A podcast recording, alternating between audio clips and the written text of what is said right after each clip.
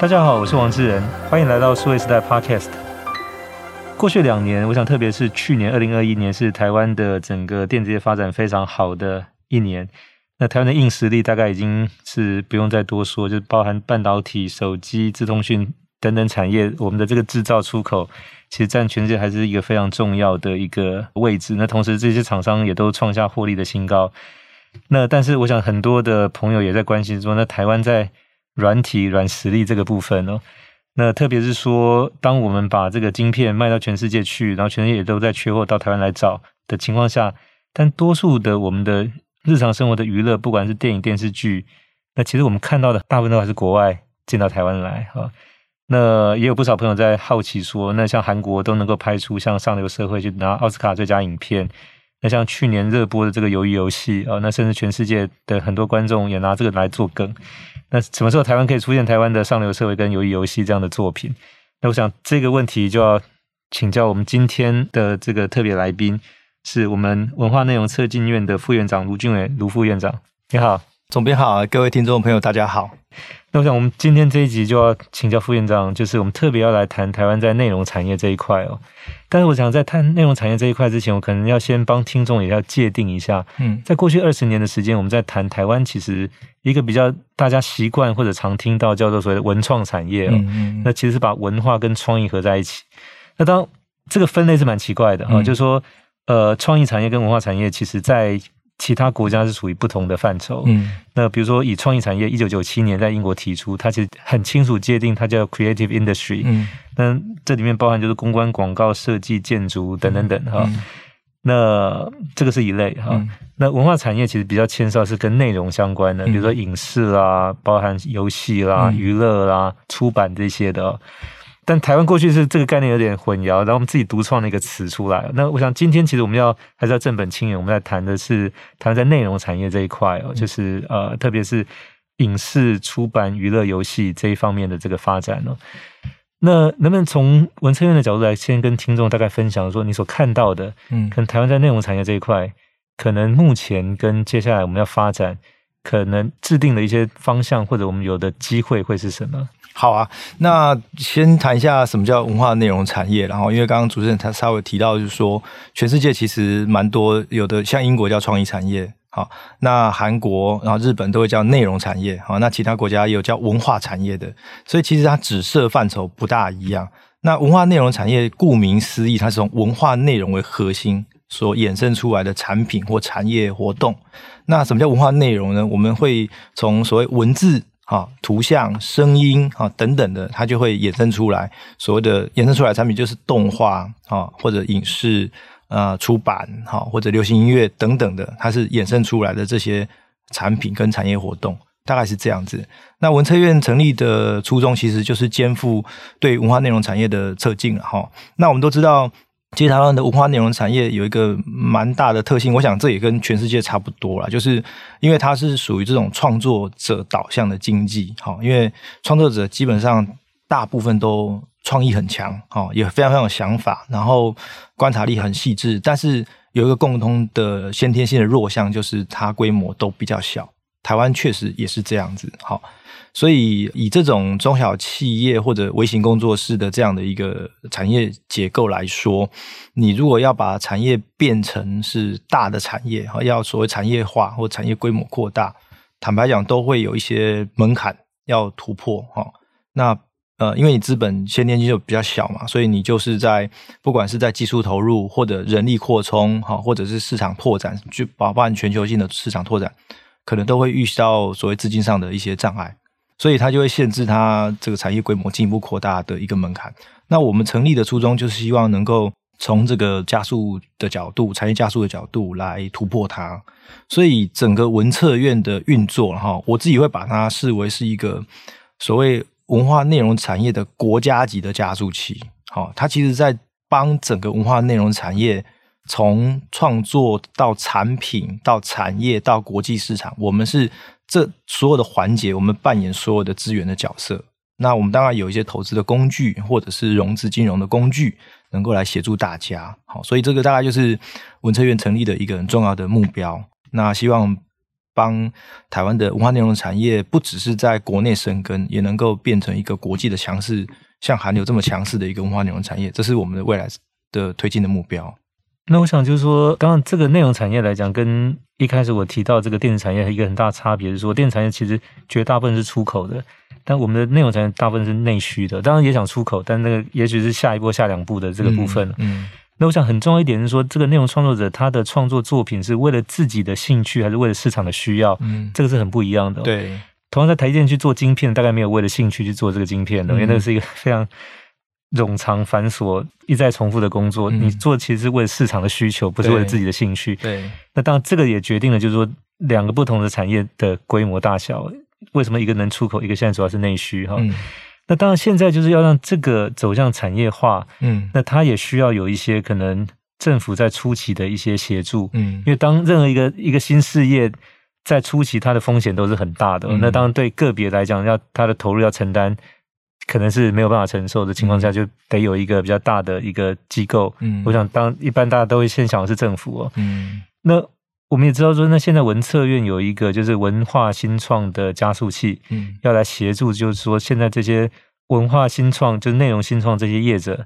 往产业化这个部分能够比较顺利，或者说可能比较省力的方式去达到这个目标。嗯，能不能也帮我们介绍一下，就是说那这个加速器，嗯，的定位跟功能在做什么？好啊，其实刚主持人提到一个蛮好的对比，就是电子业跟文化内容产业，哈，这个部分，因为。过去台湾的电子业就是接代工嘛，哦，所以它其实是服务国外的客户的需求，它不用想太多，因为客户把一些它的产品原型设计好之后交给你来制造，所以过去电子业比较是制造型的导向，哈，那因为它是接单，风险低，但是文化内容产业其实是自己设计产品，然后自己卖，所以它的风险就会高一点。但是文化内容产业刚提到，就是说它是比较创作型、创作者导向的这样的一个事业经营形态，所以它过去对于它到底客户在哪里？市场规模有多大啊？怎么样去 approach 这个客户，approach 这个市场？它比较缺乏认知，所以我们这次新创加速器的一个很大的用意，然后就是希望能够把这样的一个创作者导向的事业经营形态，变成是一个协助他，不能说变成，就协助他哈，来变成一个我们讲常态性的、比较稳定的公司架构来经营，那让它能够一步步的长大，那。这个大概是我们加速器一个很大的一个宗旨。那最终当然是希望有更多的这些微型或中小型的事业能够变大，那这个产业的生态才能够更加的强韧跟健全。那我想就是这边有两个概念了，第一个是说产业化，第二个是说加速器。那当一般我想这个产业化如果借用这个科技行业的发展，其实它中间需要经历过一些。不同的筹资的阶段呢、哦，就包含从最早可能种子轮、天使轮、A 轮、B 轮，到最后也许 C 轮或者 D 轮，然后再去上市。嗯，那另外就加速器其实是帮助他们，通常来说大概是在种子轮到 A 轮，嗯，中间就是说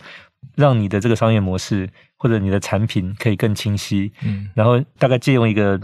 固定的时间，差不多一般是三到六个月的时间，去帮助他去 fine tune，嗯，他的模式、团队等等哈、嗯。那以利于就是当他这个从加速器完成之后出来，他可以比较快去筹募到下一轮的资金，或者说比较快去对接到市场上有需求的客户。嗯，那我们现在在这个概念借用到这个文化新创加速器，也是类似的这个想法吗？是没有错，我们其实也是用这样的概念在帮文化新创的这些事业啦。那刚刚提到就是说他有很多想法，但是呃，诚如我们刚刚前面所提到的嘛，因为他很多的这个文化内容事业，其实它都是比较我们讲专案型的导向啦，专案型的，它的音乐内容蛮像专案的，比如说拍一个电影或者办一个演唱会哈，它是比较属于专案型的。但是怎么样让这个专案型的 IP 真正变成一个核心产品？这个我们认为是蛮重要的啦。就是说，像国外不管是迪士尼或者日本，大家都知道《鬼灭之刃》啊等等哈，或者是 Kitty 猫哈，或者是更多的这种大家耳熟能详的一些文化内容 IP，它是具有跨世代性的，好，它是历久弥新，所谓长寿型的 IP，那它就会变成一个核心产品。那核心产品才会有源源不绝的。现金流收入嘛，哈、嗯，对，它才会慢慢的扩大。好，大概我们认为说，呃、这个就像比如说像金庸他的那个作品的版税，对，或者像猫王现在唱片的版税都还在，后代都还在收，没错，没错。所以呃，我们会当然会希望说，慢慢导向更多的文化内容业者能够也有这样的一个思考了，就是能够尽量从长远经营来思考他现在做的事情，大概是这样。但我想就是说，对内容创作者来讲，就是说，我想比较常见，当然他都通常有好的想法，嗯，那也可以把这个想法变成一个作品了，嗯。但是我们谈到就是说，他要产业化，一个很重要就是说，他必须有类似像公司运作的形态，对。那公司运作，你就有产销人发财，嗯，这些几个不同的机制要进来，嗯。比如说，你得有财务去确保这个公司能够顺利运作，就是筹资，嗯。那你得就作品完成之后有行销哈，那当你的制作部门哈，那包含就是。那我想这一些其实可能对于我们所熟知的很多内容创作团队来讲，其实过去蛮常见是用所谓工作室的方式存在。嗯，那再把一些可能公司的这些机能用外包的方式去找，比如经纪公司去帮他接案子，嗯，比如演出公司去帮他敲定，是说 OK，我比如说我院线什么时候上档，嗯或到哪一个平台，或者说如果是出版书籍的话，到哪一家就是书店的书架什么时候，就是说。类似过去像这样的一个方式，它比较不是个别，就是以公司形态存在，它比较是依赖外部的这些就是合作方来帮忙完成。但现在如果说要把它产业化，其实这个也是一个很重要的一个环节，它本身必须有公司化，具有这些专长或者机制啊。对，就是产业化的话，它就意味着说这个产业链哈，或者产业生态圈里面有不同的物种啊，所以产业要健全，它首要的指标就是物种要多元，然后要够活跃。它的产业才会健康，才会发展。那这里头当然是说，你要变成这么多元的产业的时候，其实无可厚非啦。刚提到说公司化的经营，公司规模要扩大，有产销人发财这些的，那一定会碰到所谓资金问题。因为你公司要架构这么完整，一定是有资金要做后盾澳元，那所以才会有所谓投资的需求出现。那相较于刚刚提到电子产业嘛，哈。它其实能够长大，有一个还蛮关键的因素，除了刚刚提到的国外的借单很稳定之外，其实还有一个就是所谓产业内投资，好，就是一般我们讲 CVC 嘛，哈，就是它是产业内里面的人，他知道这个产业是需要什么东西，那什么东西未来可能有一些前景展望的。那我们在现在目前在促进这些投资的时候，其实我们也蛮看重所谓产业内投资的，所以包含这些新创事业。未来我们孵育之后，我们会帮他对接一些投资人。这些投资人也许是传统的 VC 哈，但是也许也更多是产业内的投资的 CVC 这样的角色会进来。那如果是 CVC 进来，它的着重点就会跟传统的 VC 不大一样，因为 VC 可能是讲财务报酬的对绩效嘛，但是 CVC 可能更多是策略性的，对，它就会所谓产业生态的概念在看这件事情。但现在台湾就是说，如果是企业的 CVC，就是在整个内容产业这边，现在其实还没有比较少这种足够大的或具有国际影响力这样的公司出现，嗯、所以可能要借重的，也许还是可能在传统的其他行业的资金进来，但是可能这些其他行业不一定可能具备可能跟内容相关的，即便他有兴趣也想要跨入，但是这方面还是存在有可能相当的一些经验或者可能专业上面的一些壁垒是需要克服的。嗯，所以我们大概用会讲产业生态。而不是去讲产业链哈，因为产业链的话，你只会看到你的上下游；但如果你用产业生态，你会看到更多多元的不同的关系线、啊。譬如说，高科技业会不会跟它有关？会不会跟文化内容产业有关？会，因为其实我们最近接触到来找我们呃寻求共同投资的一些公司，其实是科技公司哦。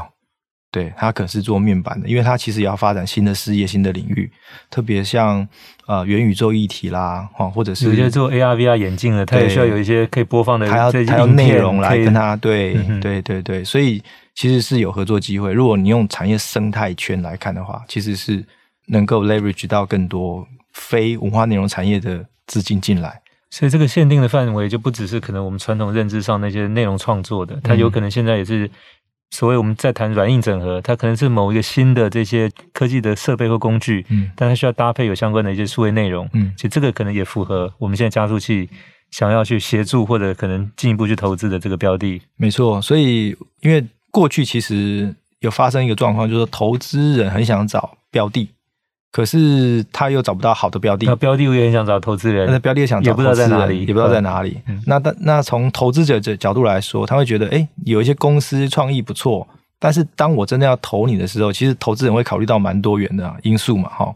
啊，包括你公司架构完整度、内控啊、人才的呃这些 ERP，对，对，那这个可能这些内容创作者 大概他他很难嘛。第一个问题，第二个问题大概就已经对回答不了。所以我们在新创加速器里面，我们就会有一些课程，好，也会有一对一的咨询辅导。好，那我们课程里面其实就五大核心嘛。那大概不会偏重在创作者导向了哈，因为创作导向其实创作者已经很清楚了，所以我们五大核心的课程包含就是呃，先知道你的 TA 是谁哈，所以是有市场跟客户的辨识哈，然后再来就是产业创新跟行销哈，你要知道怎么样去 approach 你的客户，然后再是你的组织的架构是不是够完整，所以会有营运、组织管理跟营运的部分，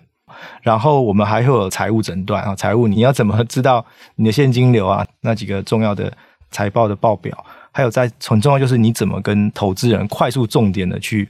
讲你的事业在做什么，所以有点能够去 pitch 他们，对，对 pitch 可能简单，也许有时候机会好三十分钟，有时候可能五分钟，也许电梯里面就是只有三十秒，对，要能够很快能够，嗯，没错，所以我们的课程基本上就是帮一个创作者能够变成公司化经营他所需要的知识技能，那再透过一对一的课后辅导哈，专业辅导。呃，解决他各种呃不同的问题了哈，因为每个事业经营状况不大一样，阶段也不同，所以会有所谓一对一的专门的这样的一个咨询。是，我想这些过程跟努力也在帮助他从一个创作者变成创业者。对，那这个一字之差其实还差蛮多的，对，差很大。那当然，我想就是说这些有创作内容的，我想大概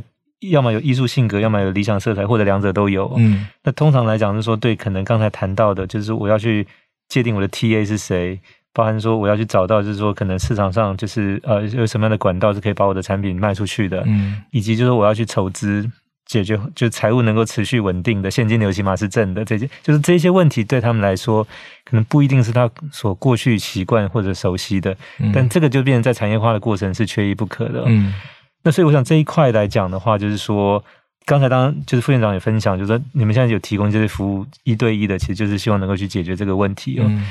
那我另外还有一个问题想请教，其实刚才你也提到，因为台湾其实有蛮多这些所谓的内容创作者，他是用专案型的方式在运作。嗯嗯、那刚好其实说实在，我们在过去这一年，我们也做了一个跟新创产业有关的研究，我们在六月份会发布哦。但其中有一点很重要的发现，就是台湾的这些新创公司跟美国和现在中国大陆很不同的地方在于，就是说。台湾有很多，就是它是接专案活着，嗯，所以它也不会长很大，嗯，但是它会活很久，嗯、哦，那一般我们其实看到像，比如说戏谷或者在北京或深圳，就是通常新创公司是说，那有一个新的概念出现，比如元宇宙或者现在所谓的区块链，嗯，那可能在一到两年、两到三年之间，就会有大量新的概念跟新创出来，嗯，那 VC 也会往这边去，嗯，就是投资哈，但是呢，过大概一段时间，也许是两年之后，慢慢就会出现所谓头部的公司，可能前三名的，嗯。资源就往那边去集中，所以会出现一些收购、合并等等等，确保是说这个前两名或前三名可以最后去 IPO。嗯，那至于不在那个行列的，就慢慢自己要么清算解散，然后人员就是化整为零，再去参加下一个新创公司。嗯，所以它资源利用是比较有效率的，但是虽然也很残酷。嗯，但我们看到台湾不是这个样子。嗯，台湾经过十年之后还存或者新创公司比例非常高。嗯啊，那所以就变成说，那这个情况其实回到就是。呃，新创刚才我们提到说，在文化内呃，就内容新创这一块，嗯，大家过去比较习惯是接所谓的专案存活的，嗯，嗯，但将来如果真的要具备投资价值，可以跟市场的商业去对接的话，投资者会更看重说你们有没有成长性，嗯，特别这种所谓指数型的成长性哦，那就不是所谓做专案可以。那我想这一块的思维是不是也需要去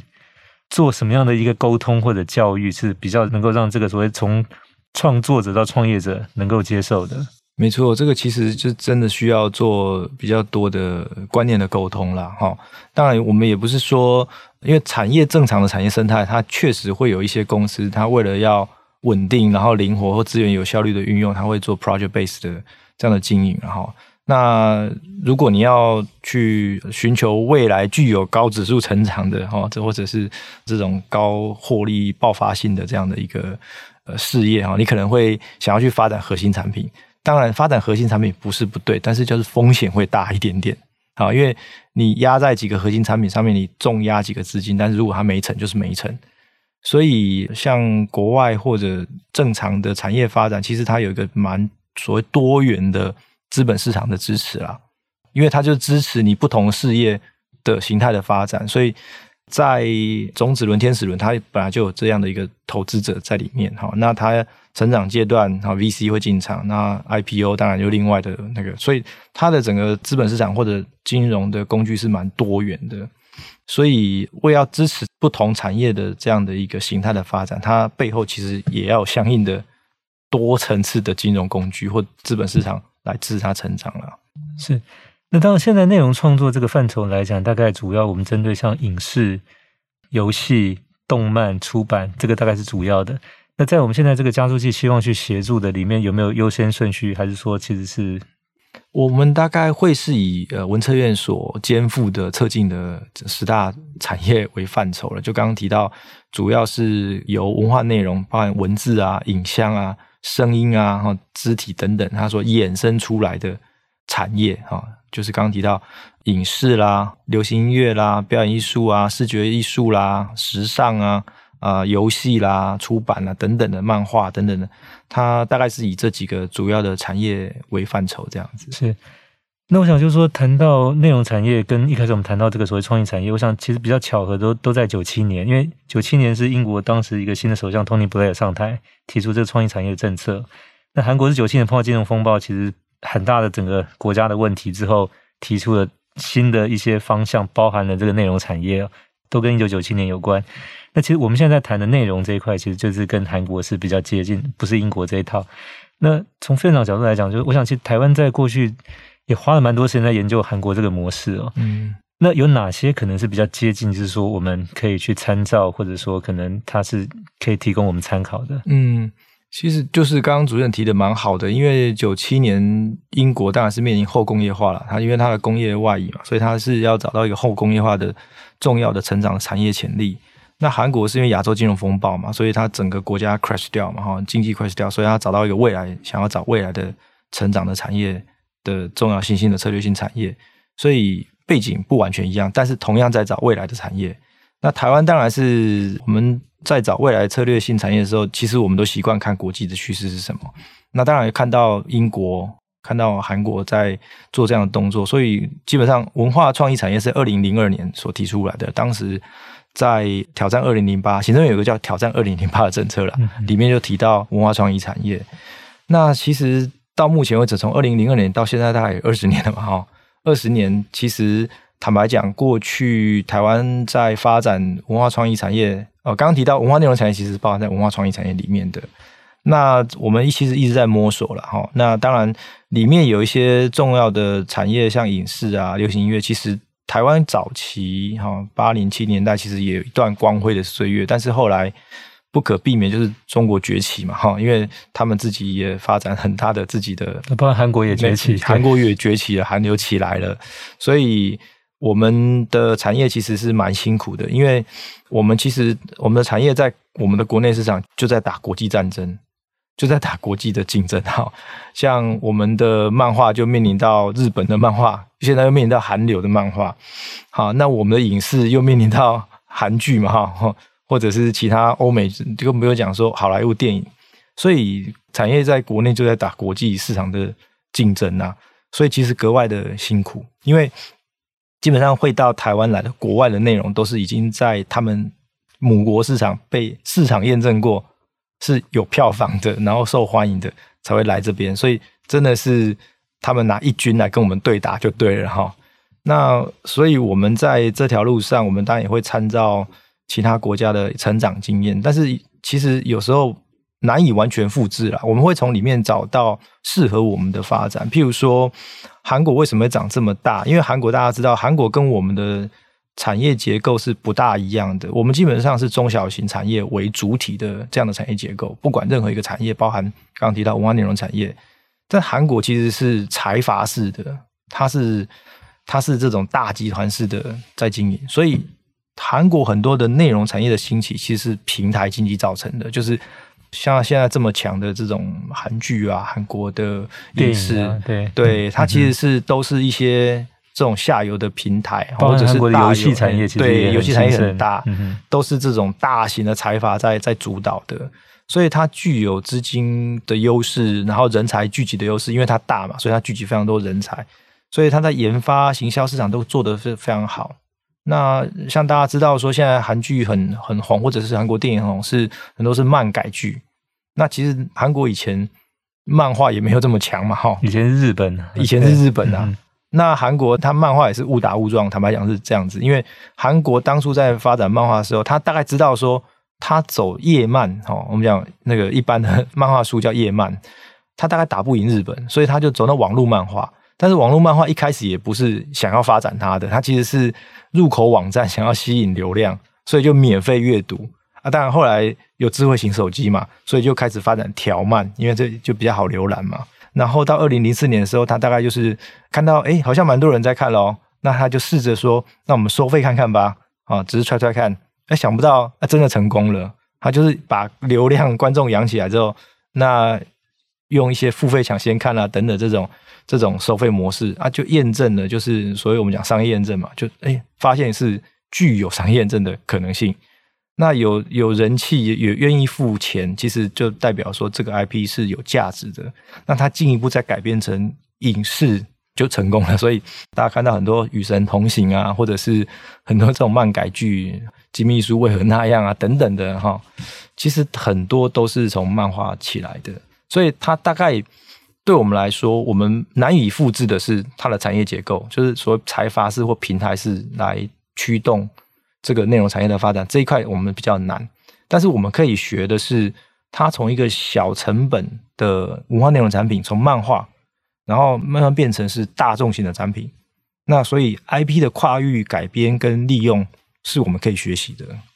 对，我想这一块其实当然从漫画起来，在带动他的影视作品以外，我觉得就是包含他也让这些所谓海外的这些受众也加强去学韩语的这种兴趣。那我发现台湾现在年轻一辈其实学韩语的或懂韩语一点点，其实还不少。嗯，那不然像我儿子现在在高中就读，他的这个第二外国语选也是韩语哦。嗯。所以我想，这个其实是一个呃，有一个忠效产生的，就是说它从有点像推骨牌一样，嗯、就是一张推倒，就是后面这一连串这样子。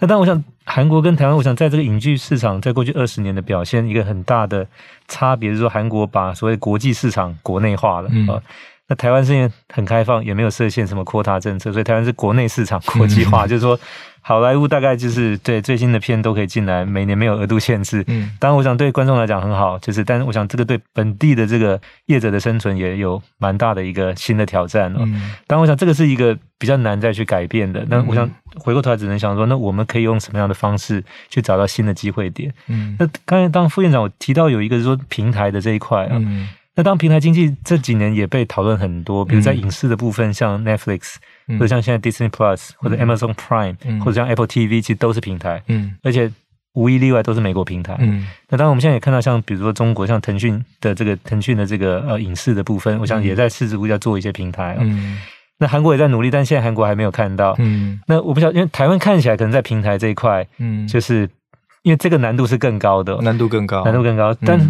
个别影视发展起来，去产生 IP，这个看起来的机会是稍微可能比较大一点。嗯嗯嗯，对，因为平台部分，其实台湾过去都是台湾，其实接受外来的东西其实是蛮开放的。这个对于产业经营来说，对国内产业经营来说是好也是不好啦，因为变成说，不管是大家现在用的 Line 也是韩国 Naver 集团在在那边的哈。嗯那或者是大家看的 Netflix 这些，其实都是美国的平台嘛，所以基本上我们很多的我们所使用惯常使用的社群媒体，或者你的很多的这个观看的文化内容的平台，其实都是国际型的平台。那所以在台湾要做平台，国内平台其实蛮辛苦的。所以像国内的 OTT 啊等等的，其实都经营的蛮辛苦的啦。那如果国内想要整合，当然我们也是很欢迎的哈，因为。毕竟，其实国际平台虽然有它的我们讲呃优势啊，就是说我们的文化内容搭载着国外的平台的这一艘旗舰哈，这艘船出海是一个优势哈。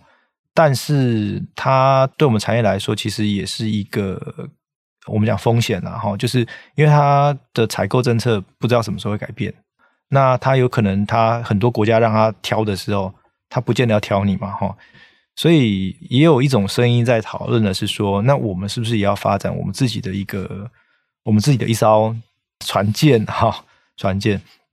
那但是我们刚提到，国内的平台业者基本上，因为它整个分众市场化，所以每个平台它的受众都是比较小的。好，那现在就是看能不能够整合啦，整合成一个比较大的平台。那因为毕竟是国内长出来的平台，所以它对于本国的内容比较有认同感，就会相比国际平台。因为国际平台为什么要支持台湾？它其实没有任何的情感的部分，没有任何的考量，它就是完全是看你的内容哈，然后价格等等，它不会有很多的情感。但是如果你是从台湾长出来的平台，或者国际型，它具有国际市场经营能力的平台，那当然就会有更多是支持台湾的内容的一个这样的心啊。那所以韩国现在大概也开始走向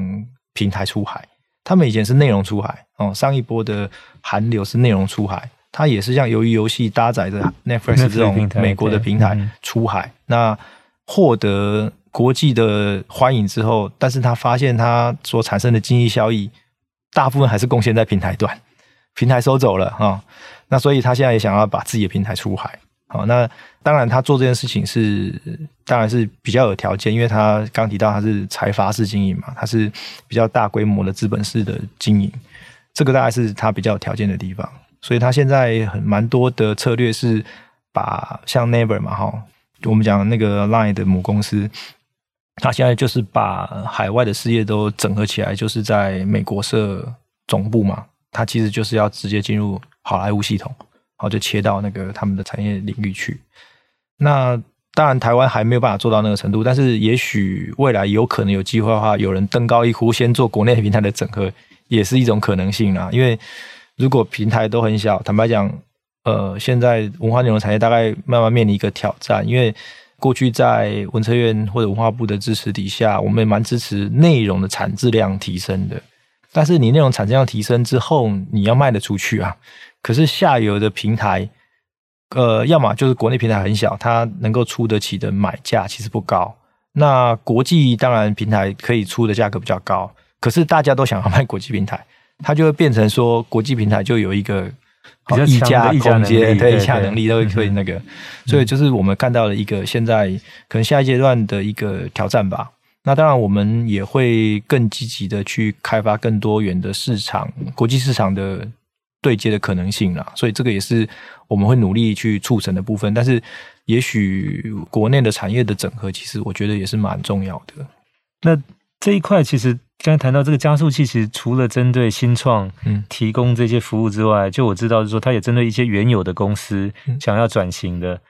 不管是可能产业化，或者说是往新的这种商业模式去改造的，嗯嗯、也提供相应的服务，这一块能不能也做一些说明？好啊，其实虽然大家提到“新创”两个字，都会直接想到就是比较属于新创事业了哈，但事实上有很多寄存的，呃，他已经经营了十几年的这样的公司，叫老创，老创对，嗯、也是也是一种创嘛哈。嗯、所以呃，对于这种想要创新的老创哈，对，也是我们想要支持的对象，因为。他已经在市场上站稳一定的脚步哈，但是它可能需要下一阶段寻求更大的突破。那这个我们觉得帮他推一把，然后或者给他更多的支持，其实有助于整个产业生态的稳态化跟健全化。是，那我知道，就因为文化内容这一块，其实跟可能跟过去有些艺术表演的团体，或者说可能拍电影的辅导金，我我想说把它比较清楚的来区隔的话，就是说关于可能补助这一块，嗯，其实还是有原先有一些单位在进行哈。嗯但是现在文策院这个加速器非常清楚，就是说就是要扶植可以跟商业、跟市场需求去对接的。啊，嗯、